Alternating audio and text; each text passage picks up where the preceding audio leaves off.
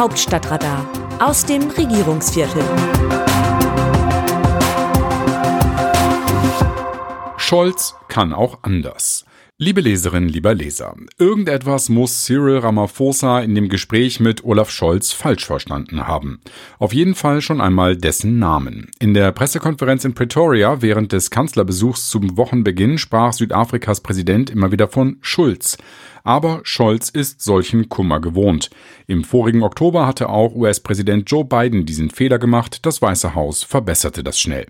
Bei dem gemeinsamen Auftritt in den Union Buildings, dem Sitz der südafrikanischen Regierung, korrigierte aber Scholz den Staatschef, nicht weil Ramaphosa das O in seinem Namen zum U machte, sondern weil er den Kanzler im Zusammenhang mit Russlands Krieg gegen die Ukraine völlig falsch wiedergab. So kam es zu einem recht ungewöhnlichen Akt auf offener Bühne. Ramaphosa hatte behauptet, Scholz habe Verständnis für alle auch abweichenden Positionen von der Verurteilung Russlands in der EU-Vollversammlung im März.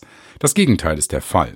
Denn sonst hätte er auch das Nein von Russland, Belarus, Nordkorea, Syrien und Eritrea verstanden gegen das Ja von 141 Staaten und die 35 Enthaltungen.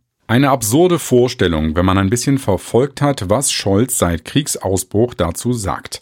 So sparte er sich alle diplomatischen Höflichkeiten und grätschte schnell dazwischen. Das kann ich nicht akzeptieren und das ist auch nicht hinnehmbar, erklärte Scholz, während er neben Ramaphosa stand.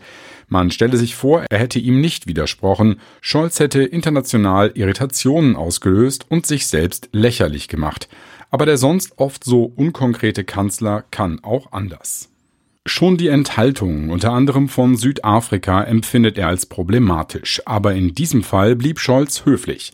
Er will Demokratien wie Südafrika oder auch Senegal, die er wie auch Niger besuchte, in der Zusammenarbeit näher an Deutschland binden, als sie in die Arme Chinas zu treiben. Das geht nicht mit Belehrung, sondern nur mit Vertrauen, ist sich Scholz sicher. Die Toleranz wurde aber auf die Probe gestellt. So sprach Ramaphosa auch nicht von Krieg, sondern von Konflikt, und zwar von dem Konflikt in der Ukraine, als hätte Russland damit nichts zu tun. Und die Sanktionen gegen Moskau unterstützt Südafrika auch nicht. Selbst jene Länder, die Zuschauer oder gar nicht Teil des Konflikts sind, werden unter den Sanktionen leiden, die gegen Russland verhängt wurden, beklagte Ramaphosa. Schön für Wladimir Putin, dass sein verbrecherischer Angriffskrieg als solcher nicht benannt wird am Kap der guten Hoffnung. Schlecht für die Ukraine, dass sie ausgerechnet von dem Land nicht die volle Unterstützung erfährt, in dem die Schwarzen einen leidvollen Kampf um Freiheit und Demokratie geführt haben und dabei auch durch Sanktionen gegen das Apartheid-Regime gestützt wurden. Südafrika ist wie Deutschland Mitglied der G20 der Industrie- und Schwellenländer, bildet aber zusammen mit China, Russland, Brasilien und Indien auch die BRICS-Gruppe der aufstrebenden Volkswirtschaften. China und Indien haben sich bei der UN-Abstimmung übrigens auch enthalten. Scholz hat Ramaphosa nun zum G7-Gipfel im Juni nach Bayern eingeladen, ein diplomatischer Schachzug. Der Präsident hat sich spürbar darüber gefreut. Dass die Pressekonferenz in Pretoria nicht so glatt gelaufen ist, dürfte ihm klar geworden sein. Er habe in seinem Redefluss eben einen Fehler gemacht, hieß es hinterher.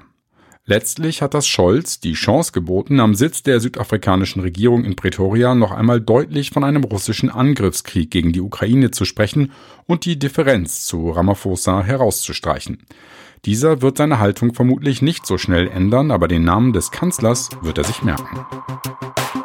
Aus dem Wörterbuch Politsprech Deutsch. Wir sind hier in einer Bundeshauptstadt eines zivilisierten Landes. Da darf so etwas nicht vorkommen. Georg Thiel, Bundeswahlleiter. Thiel will die Bundestagswahl in Berlin, wo am 26. September zeitgleich das Berliner Abgeordnetenhaus gewählt wurde, wegen zahlreicher Pannen teilweise wiederholen lassen. Es gab falsche oder fehlende Stimmzettel. Nachschub kam nicht an, weil an dem Tag auch der Berlin-Marathon veranstaltet wurde und viele Straßen abgesperrt waren. Zeitweise wurden Wahllokale geschlossen oder hatten noch weit nach 18 Uhr geöffnet. Das alles geschah nicht in einer Bananenrepublik, sondern in der Bundesrepublik. Thiel glaubt aber nicht an einen Ausrutscher. Beim nächsten Mal passiere das wieder, sagte er. Denn es handele sich um ein komplettes systematisches Versagen der Wahlorganisation. Diese müsse dringend überarbeitet werden. Am Ende entscheidet der Bundestag über eine Wahlwiederholung. Wann ist noch offen? Tja. Wie sehen die Leserinnen und Leser die Lage? An dieser Stelle geben wir Ihnen das Wort. Den Leserbrief von Herrn Leckte veröffentlichen wir als Beitrag zur Geschichtsaufarbeitung in voller Länge.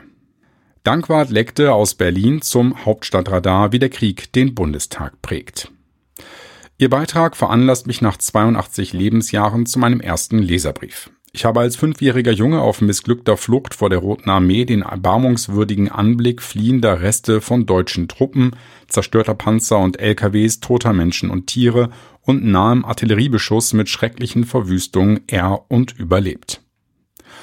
Es gibt wohl kaum Furchtbareres als Krieg. Krieg zerstört, tötet und verroht die Menschen. Er ist und macht gemein, gesetzlos und anarchisch im schlimmsten Sinne. Er erniedrigt, entwürdigt und setzt die übelsten Instinkte frei. Er erzeugt keine Helden, sondern nur Leid und Kriegsgewinnler und es gibt auch keinen Heldentod.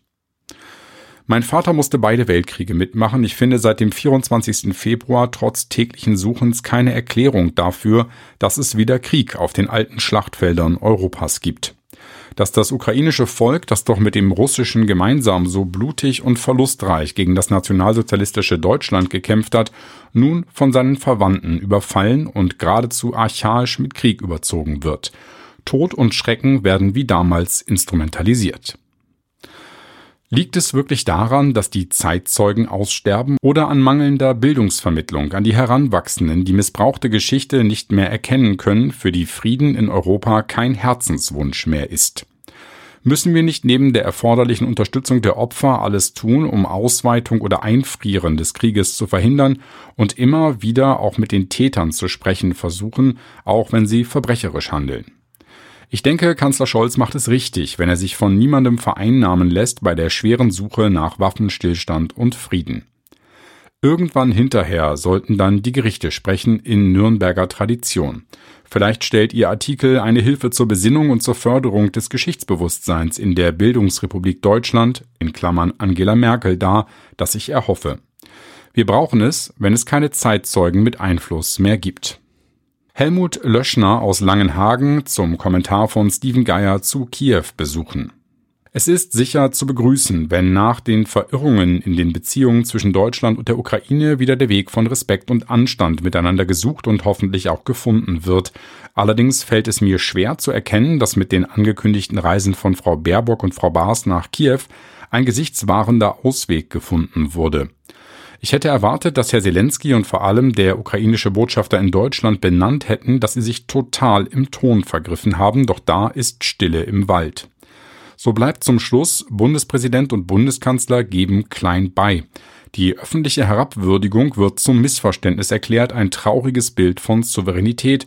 Da muss man sich nicht wundern, wenn einige darin ein Signal sehen, auch im Land respektlos mit Politikern umgehen zu können. Gottfried Leberecht aus Hannover zur Debatte über Besuche in und Waffenlieferungen an Kiew. Schon Platon hatte erkannt, wer den Frieden will, bereite sich auf den Krieg vor. Dass nun ausgerechnet eine grüne Außenministerin Panzerfäuste, Maschinengewehre und andere militärische Waffen an die Ukraine liefern will und muss, ist die Zeitenwende dieser Partei schlechthin, aber unabdingbar.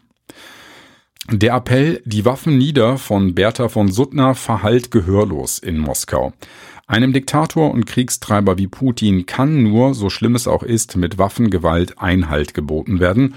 Unsere Außenministerin sollte sich nicht von ihrem Kurs abbringen lassen. Das Autorenteam dieses Newsletters meldet sich am Dienstag wieder, dann berichtet mein Kollege Markus Decker. Bis dahin, Text Christina Dunz, am Mikrofon Jan Bastian Buch.